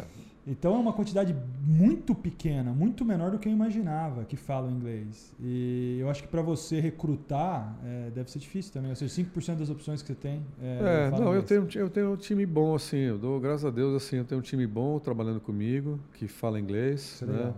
É, eu tenho o, o Nandi, que é um... É, o Nandi fala bem. É. Ele é gringo, né? É, ele, ele tá morando em Budapeste, Uhum. né? Mas, assim, a gente importa ele. Ah, infantil de campo. A gente importa Uhum. ele. Aí, assim, aí tem o Ed, que é stage manager né, do, do, do palco principal, que trabalhou anos com o Motorhead, Entendi. né? O O Rogerinho, fala bem, é. né? Aí... Ou seja, você tá bem calçado em termos de linha. Você não precisa estar lá. Você tem 5, 6 palcos, você tem um BOzinho acontecendo, a sua equipe Sim, se esse vira ano, bem. é, esse ano, esse ano eu fiz uma coisa diferente. Eu envolvi esses caras todos nas minhas conversas por e-mail. Ah, isso é uma coisa É, que eu queria no último, também. no último mês, assim, nos últimos dois meses, vai. Nos últimos dois meses, eu liguei para os caras e falei assim, ó, acabou a mamata, tá bom, galera? Vou copiar vocês nos e-mails, Legal, porque assim, importante. eu, eu tô de saco cheio de ter que ficar explicando para vocês e é, eu, não, eu não vou existir para sempre. Então trata Isso de aí. aprender, vamos lá. É Então coloquei os caras nos e-mails, né? Você que é também melhorou? Melhorou, foi um, foi um pedido do, do, do próprio Ed e do Rogerinho, eles Tá. falaram assim, pô, não tem problema, me copia nos e-mails É. antes, porque, cara, é, eu consigo acompanhar o processo e vou entender por que, que chegou nesse pedido do gringo no final. Entendi. Porque se você só dá o rider, às vezes no rider o cara está pedindo uma coisa e no final na minha lista tem outra e o cara se perdeu ali no meio do caminho. Por que, que isso aqui está sendo pedido se no rider o cara pede isso? Então eu, eu tinha que dar muitas explicações. Entendi. E agora o que eu estou fazendo? Eu copio os caras todos nos Eles e-mails. já vão acompanhando desde o Eles vão acompanhando. Eu falo assim, ó, pode ficar quietinho, tal, só ouvindo, Só- mas só lê. assiste. Mas lê É. e presta atenção, entendeu? Né? E aí já é apresentado como quem vai ser o stage manager Você do palco. dá pitaco no, no rider? Ou você tenta seguir a risca? Não. A gente... Porque eu te falando agora do outro lado da moeda. Quando eu montei o rider, eu monto o rider com o melhor que eu posso colocar naquela lista de papel. Sim, Nem todo país que eu chego, o rider está disponível para mim naquela tecnologia. sim. A grande maioria está disponível, mas não quer pagar aquilo que eu estou pedindo. É, Você dá seu pitaco no rider, falando, não vou pôr essa mesa, mas eu tenho essa outra. Como é que é? Ou você tenta cumprir um, a risca? Não. No começo, no começo, no primeiro Lola, como era o primeiro Lola, a gente tentou cumprir a risca, mas evidentemente, como a gente não tinha tudo, Uhum. a gente teve que mandar um contra-rider, Contra-rider, digamos assim, sim. com as informações do que a gente tinha né, e do que dava para atender e do que não. Hoje em dia, o que a gente faz, a gente fecha um pacote como se fosse o rider da casa. Hum, né? É, isso foi uma coisa que também demorou para ser implantada, porque eu, eu fiz uma conta né, para a própria T4F, mostrando para eles uma, uma, uma gra- grade, uma Sim, grade sim, sim. mostrando para eles, falando assim, olha, olha, o seguinte, ó, vocês gastam X grana de backline, X grana de luz extra, X grana de não sei o quê, X grana disso. Fiz toda uma lista e falei assim, ó, ah, sei lá, deu um milhão de gastos aí que vocês estão pagando que poderiam estar sendo terceirizados, cobrados por um para a banda, repassado para o artista. claro. Se nós criarmos um formato, um modelo de negócio, né, é, onde a gente tem um equipamento, uma lista de equipamento que é do festival Uhum. e o cara assina o contrato já, já que nós estamos trabalhando com essa antecedência, tendo ciência do, do produto que ele vai ter para o festival, para ele, ele não tem como Facilita. reclamar. Ele já sabe o que ele vai ter. Tudo que sai dessa lista pode ser suprido, se tiver o equipamento disponível, e o custo é Da X. banda. O custo é X da banda. Então Custa você da quer dizer banda. o seguinte, tem um, um pack da, da, da Tem um pack no festival. que o cara não tem que pôr a mão no bolso Isso. porque já está incluído Isso. no pacote. Exatamente. Se ele quiser uma coisa especial, ele Exatamente. tira do bolso dele. Isso. Justo. né? E o backline também ele Justo. tira do bolso. Ah, o Nós backline. Mas o backline backline também. geralmente não traz, ele não traz? Não, então, tem artistas que trazem, tem artistas que não trazem, né? Então, Entendi. assim, isso varia muito de, de atração para atração. Mesmo headliners, às vezes o cara não traz. Entendi. Então, assim, é, esse material a gente cobra. Entendi. Somente, no, somente para as atrações brasileiras, em função da, do costume brasileiro e tal, e dos contratos assinados e tudo mais, que no Brasil não é comum fazer esse tipo de, de coisa, Aham. é, não se tem cobrado o, o, o- o backline. Mas, assim, você tem uma luz de chão extra, você tem um painel de LED, não sei o que, extra, você tem um backline extra. É, você tem um praticável que é, sei lá, 3 metros de altura, não sei o quê. Não é um praticável normal, vou ter que fabricar esse negócio. Extra. Entendi. Né? Então tudo é extra. E aí o manager lá que decide se ele vai querer Sim. o que ele quer ou não. Sim, sim. Se vale ele- o luxo do artista ou. Isso, é. Aí eles decidem se eles fazem ou não. Muitos, muitos deixam de fazer, muitos fazem.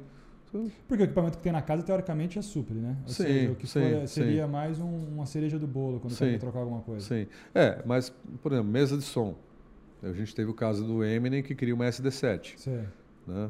E a SD7 não era do kit do festival. E aí? Ele, ele, ele pediu as mesas né? e não só usou elas no Brasil, como viajou com elas para o Chile e para a Argentina. Entendi. Então é porque o cara realmente queria a É, mesa. É, é, é. Ele não abre mão.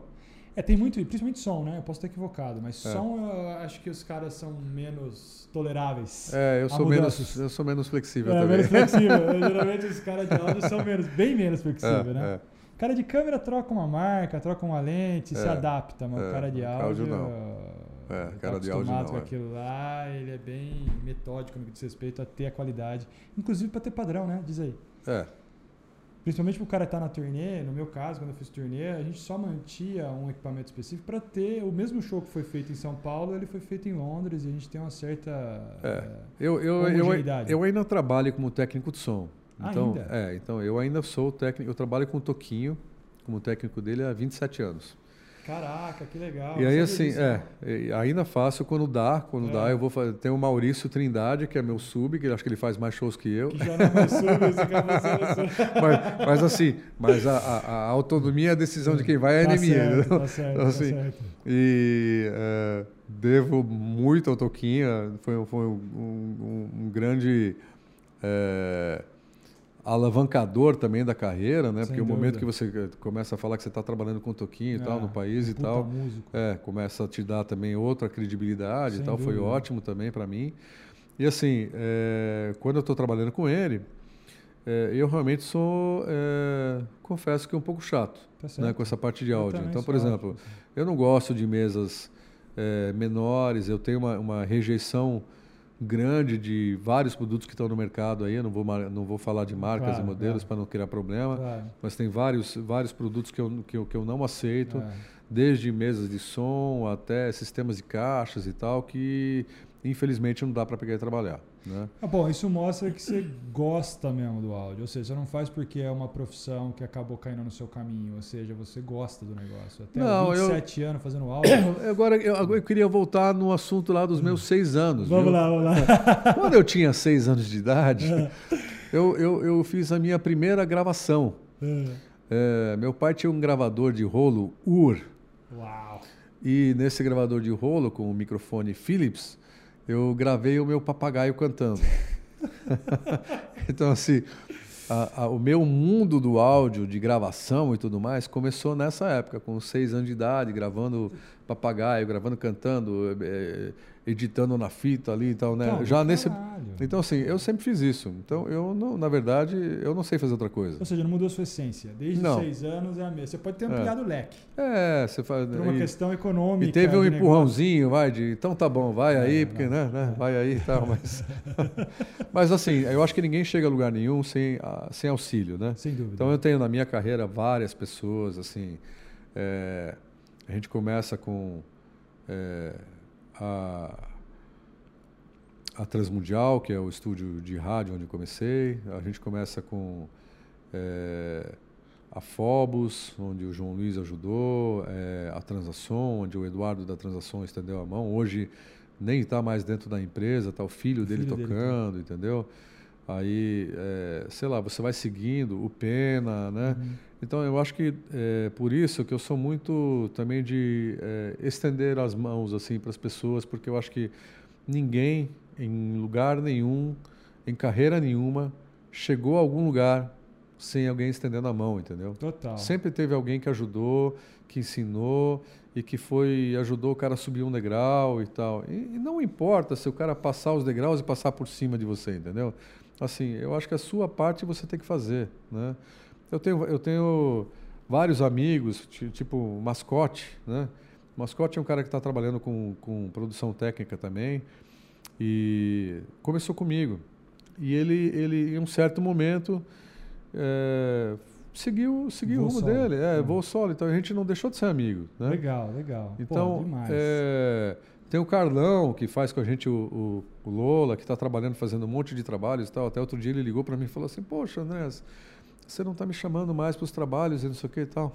Eu falei, olha, Carlão, é, não me leve a mal, mas assim, nós trabalhamos junto e você trabalhava só comigo durante um, um longo período. Eu, eu sei que você está fazendo outros trabalhos fora. Não é uma retaliação o fato de não estar te chamando. Mas você tem que compreender que eu carrego nas minhas costas uma equipe de pessoas que só trabalham comigo e vivem única e exclusivamente do trabalho que eu dou para eles. Então, assim, quando tiver o Lola Palusa e eu precisar de você e tal, cara, eu vou te chamar porque você é meu amigo. Mas eu vou dar prioridade para os que estão no né, dia a dia aqui comigo. para os que estão no dia a dia. Então, assim, ele já galgou o caminho dele, ele já está andando. Ele, né? Então, assim, não há problema. Total. E não, e não há problema em, em ter concorrência. Eu acho que, assim, ela é sadia, Exato. né? É, é, é bom, é bom para o mercado. É bom e mercado. quanto mais gente tiver, melhor para mim. Fortalece eu- o eco- ecossistema. É, não, quanto mais gente tiver, melhor para mim, porque eu sei que eu sou melhor. Não, porque assim, eu, tô, eu tenho tanto na cabeça o negócio voltado pro entretenimento que É. o esporte a gente acaba esquecendo, mas ele é peça Cara, mas tem, fundamental é, operação, é, né? é, tem, cara, tem as- os eventos esportivos, né? Fórmula Indy foi uma coisa maravilhosa pela Band, Hum. né? Pela É, nesse caso muda um pouco a sua operação, né? Ou Muda. seja, não tem palco, não tem monitor, não tem. É, mas tem cabeamento de vídeo pra caramba, tem Entendi. cabeamento de intercom pra caramba, tem cabeamento de internet pra caramba, tem gerador pra caramba, elétrica pra caramba. E assim, o martírio é a transmissão simultânea. A Como transmi- assim? Ah, você tem a transmissão simultânea para as TVs. painéis ao, ao, no, no, no, dos Os painéis, É. nos, os painéis na, Pras TVs dos então, camarotes. é, pra- broadcasting é uma Sim. coisa, né, que, que aí é, a gente tinha o Rubens, que era o diretor na Band, que estava tomando conta, mas assim, caramba, você tinha toda a distribuição para os painéis de LED, né? Você tinha toda a distribuição para as TVs, circuito interno de televisão, que tinha, sei lá, 300, 350 TVs. E assim, aí o que mais chamava no rádio era parou a TV não sei aonde, que não sei o que e tal. Você você ia lá, o cara tinha desligado lá a TV e ligado o carregador de celular dele. Ou o cara ligou o computador, ou o cara ligou o computador dele. Ou você, pô, é, ó, Não, mas o interessante é que teoricamente tem menos a ver com áudio nesse caso. é, tem menos a ver com áudio, mas tem muita técnica. Tem muita técnica. Tem. é. Aí outro evento que a gente fez legal foi é, X-Fighters, que era da, da Red Bull, de salto de motos e tal. Né? Ah, aliás, fez legal. muitos eventos da, da Red Bull, né? Bastante coisa. Teve um período que eles estavam focados fazendo coisa pra caramba no Brasil. Diminuiu um pouco? Diminuiu um pouco É. esses eventos esportivos maiores deles, né? Tinha um que chamava Flugtag, Esse que era divertidíssimo, que era o, o dia de voar, né? Então, assim, os caras construíam umas engenhocas. O cara constrói um avião, É. é, e aí tinha que pular da rampa dentro do, dentro do lago, né? Cara aí assim, quem voava mais longe é o cara que ganhava. Pô, você via cada coisa, bicho. O cara ia, pum, cara, que nem uma pedra, né? Mas você tinha, né, nesses jobs, nesses trabalhos Você- especificamente, você- Transmissão, transmissão para LED, internet, é, porque você tem o som espalhado pelo local inteiro, porque você tem um locutor fazendo a, fazendo a locução desse negócio, mais o broadcasting mesmo, né? Montar você diria que dá mais trabalho esses, esses, esses, esses eventos do que os musicais ou não? Hum, Não, é diferente. Só É- diferente. É, é não diferente. é mais trabalhoso ou menos Não, trabalhoso? não é mais trabalhoso ou menos trabalhoso. É diferente e é legal porque é uma coisa diferente, né? Não é uma coisa... é, Por exemplo, você vai fazer uma turnê de um show, Aham. o show é sempre o mesmo, É é, aquele, mesmo, né? E... No meu caso, até as piadas que o artista cantava, não é mesma piada. Nem, É. nem a piada ele mudava. Ah, isso com o Toquinho não tem problema, viu? Eu tô 27 anos com ele, a piada... Cada, Tem piada, cada dia é uma piada Não, diferente. tem, tem, É. as piadas rotineiras e tal, mas elas, elas são fora de ordem. Ele vai sentindo o público, vai mudando. É, é. Ah, o, o outro evento que a gente fez que foi maravilhoso foi o X Games. Né? Esse é bacana. Que a gente fez em Foz do Iguaçu, a gente fez um... Inclusive tá uma foto atrás de você aí, que é um Ah. cenário maravilhoso. Ai, caramba, é, das cataratas que e coisa tal. maravilhosa. Cara, isso assim foi, um- foi um evento maravilhoso de fazer, fantástico.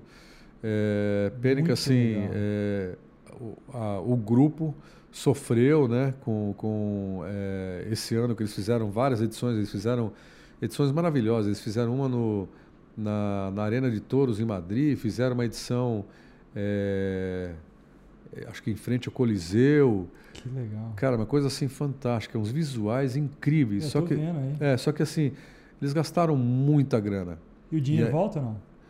Então, é, eu acho que o dinheiro não voltou, Não porque, voltou. Eles cor- porque, eles, porque eles cortaram todas essas edições, entendeu? Inclusive nesse corte entrou o Brasil, Entendi. né? Então, Porque para cortaram- você fazer um show desse deve ter sido complicado, Ah, é tecnicamente falando, porque levar tudo para aí, para a boca da, da cataratas, os- os equipamentos eram de lá? Não, você tem que Não, trazer daqui não, de São não, Paulo. não, veio de São Paulo. O equipamento veio de São Paulo. Caraca, É. a logística disso. É, mas, mas foi animal, foi muito bom. Muito bom mesmo. É, e aí assim, esse- esses eventos esportivos, eles é, são um desafio diferente, né? Do que você fazer um show. Né? Uhum. E os últimos esportivos que você anda fazendo é o UFC? UFC a gente também faz. É, o UFC também é uma coisa.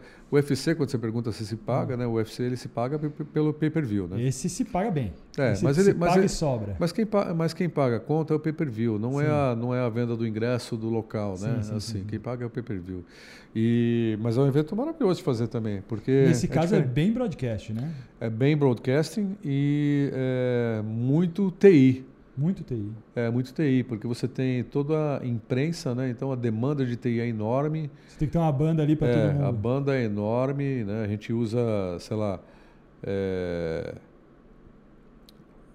só, só para, vamos dizer assim, só para imprensa em torno de 500 mega, né? Aí a gente faz, é, por exemplo, tem, tem momentos de edição, porque a gente faz edições, idas e vindas de imagens e tal, já no período da semana. A gente faz o estúdio funcionar lá internamente já, é, tipo, terça-feira né, que antecede a luta. A luta é só no sábado.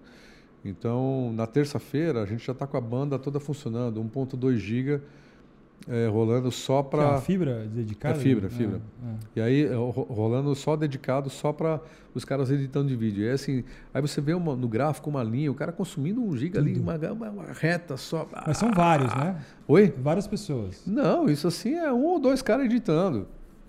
É absurdo, meu. A quantidade de. de- de- Porque ele precisa ter um tipo um upload em real time ali. É, porque eles trabalham, é, eles trabalham é, é, com o servidor em Las Vegas, Ah. baixando e mandando imagem, conteúdo e não sei o que. Tá, cara, é material pra caramba.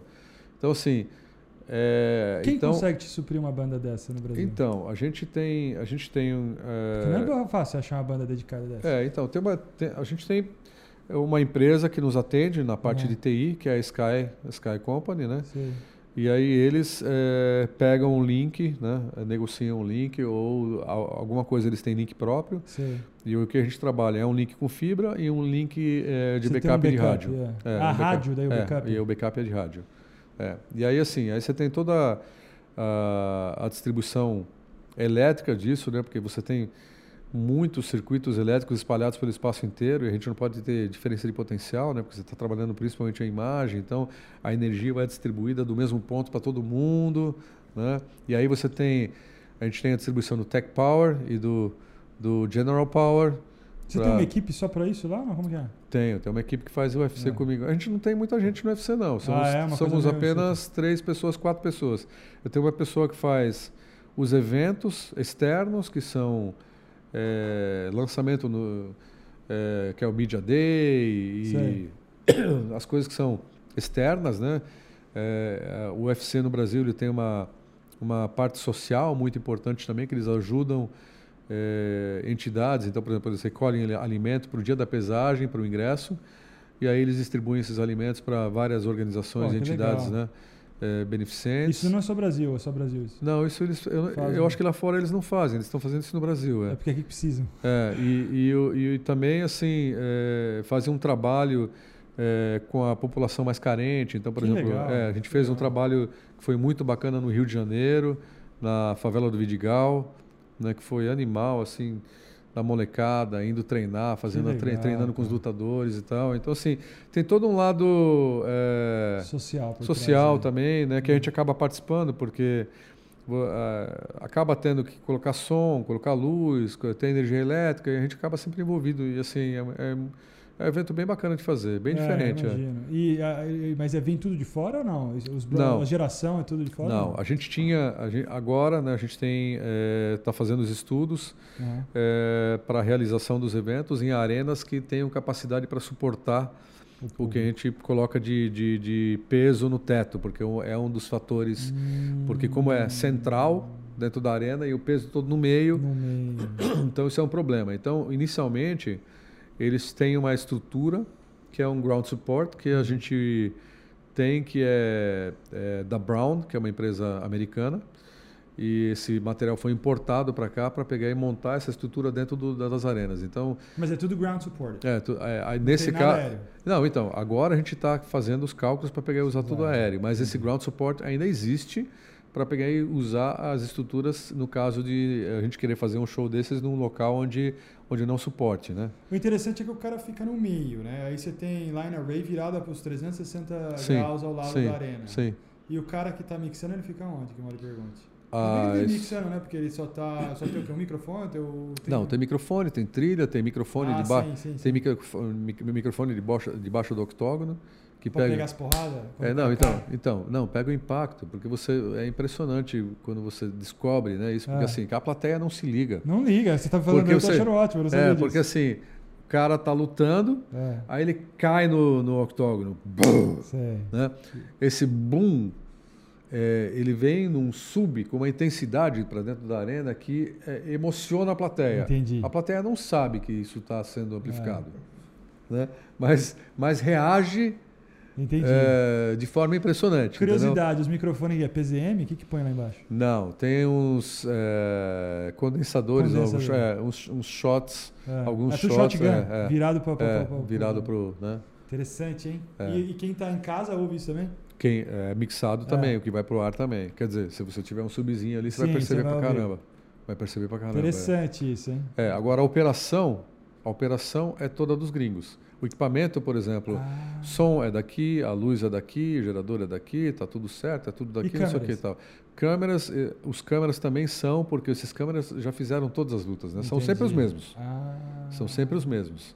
E aí, só que a parte de corte, edição e tudo mais, é vem os caras de fora. Tanto que se você olhar o UFC no Brasil, é, na China, no México, você não sabe, é igual. É a mesma coisa. É igual. E eles ensaiam. Eles Beleza. ensaiam a entrada do atleta e a saída do atleta. É tudo ensaiado. Só a porradaria que não tem como ensaiar. Oi? A porrada ah, só a porra. É, isso não tem. Mas assim, mas o atleta, é, não o atleta, mas os câmeras ensaiam, né? Ah, então, se pega um, um cara para pegar e fazer o caminho do atleta, ah, ensaia-se com a trilha que o cara escolheu, a Entendi. música que o cara escolheu, para o cara pegar, chegar e entrar. Os caras acompanham o atleta, então vão segurando para o cara entrar no ritmo que, que foi ensaiado, entendeu? E tal. Porra, que Meu, caralho. é animal. Do Assim, aí você fala assim, pô, por isso que os caras são. Por isso. Né? E é isso que a gente, São que quer, eles são, a é. gente quer trazer essa cultura pra cá. Eu, Isso quero, aí. eu tenho a esperança de que a gente chega lá um dia. É isso Que a aí. gente vai ser tão bom quanto eles, se não melhor. tá bom. É isso Acho aí. que criatividade a gente tem mais, viu? Eu também acho. Eu É. acho que o Brasil já é famoso por criatividade. Ah, Eu até, por, por acaso, o brasileiro, eu trabalhei em torneio internacional, era criativo porque a gente conseguia, além de fazer vários trabalhos, que o americano, a maioria tem aquele trabalho dedicado, a gente criava. É. A gente tira, criava soluções. Chegava no lugar, você está num dome, você precisa colocar uma câmera que teoricamente está no final do dome, mas você não tem como erguer a câmera porque é um dome. Você tem que criar. É, E o brasileiro é bom nisso. é, isso é bom. Né? De O gambiarra. é. Não, gambiarra não, ele soluciona. É. Né? É, ele tem que solucionar, precisa ter câmera. Se não solucionar. Posso contar só mais um caso engraçado? Pode, Vai? pode, pode. Fala, pode, só mais um, só mais um, só mais um. Tinha um, tinha um cara muito amigo meu, que é o alemão, que ele tinha uma empresa de luz chamada Choque, e ele é, é, ele, ele era iluminador do Toquinho, Sei. ele já faleceu. Sei. E aí ele conta uma história muito engraçada que eles foram fazer um show num teatro, né? Sim. Com o Toquinho. E é, o teatro era novo e não sei o que, pô, tinha uma goteira, cara. Mas uma goteira bem no meio onde o Toquinho tava. Não. Mas ele pingava pouquinho, mas, mas pingava. E sempre pingava lá onde ele estava. Aí o alemão arrumou uma escada, tá falando assim, "Tá, vocês têm um balde aí, não sei o que, tava, é, foi lá em cima e falou, bom, Oi, tá pingando tanto, acho que um balde segura o, tempo do show. Uma hora, duas horas, Chegou- é. Aí foi lá e amarrou o balde lá em cima e tal, pronto, resolveu o problema da goteira, né? Os caras desacreditaram. Então, assim, acho que é, quando eu falo é, criatividade, né? Assim, é, são realmente soluções para Soluções para problemas daquele momento. Naquele momento, Que entendeu? Você tem que solucionar, porque É. o show must go on. É. que, que acontecer? Com a goteira ou sem a goteira, ele tinha que performar. É, show must go on, né? Puta. Não diz- Nem lembra do Fred Mercury, caramba, né? Não, excelente. Meu, valeu. Foi show de bola. É, é, parte 2. Parte Vamos dois, marcar tá a parte bom. 2 para breve. É. tem história para mais de metro para Tá bom. Não, Mas obrigado, mesmo. meu. Mais, mais uma vez, obrigado. Foi show de bola e, eu espero Prazer. que seja aí esse, esse, esse- essa conversa inspiradora para que as pessoas é, que têm interesse façam isso, porque o seu Pô. trabalho é encantador, é muito legal. Eu não sei se é porque eu venho de parte técnica, eu acho o trabalho de vocês muito legal. Muito obrigado. Difícil, uma responsabilidade tremenda, né? Ou seja, é, É. o show ali está acontecendo para 100 mil pessoas, nada pode acontecer. É, então, parabéns. Muito Parabéns, obrigado. Obrigado. E até a próxima. Para quem está assistindo, boas como essas vão, ter. Valeu. Valeu.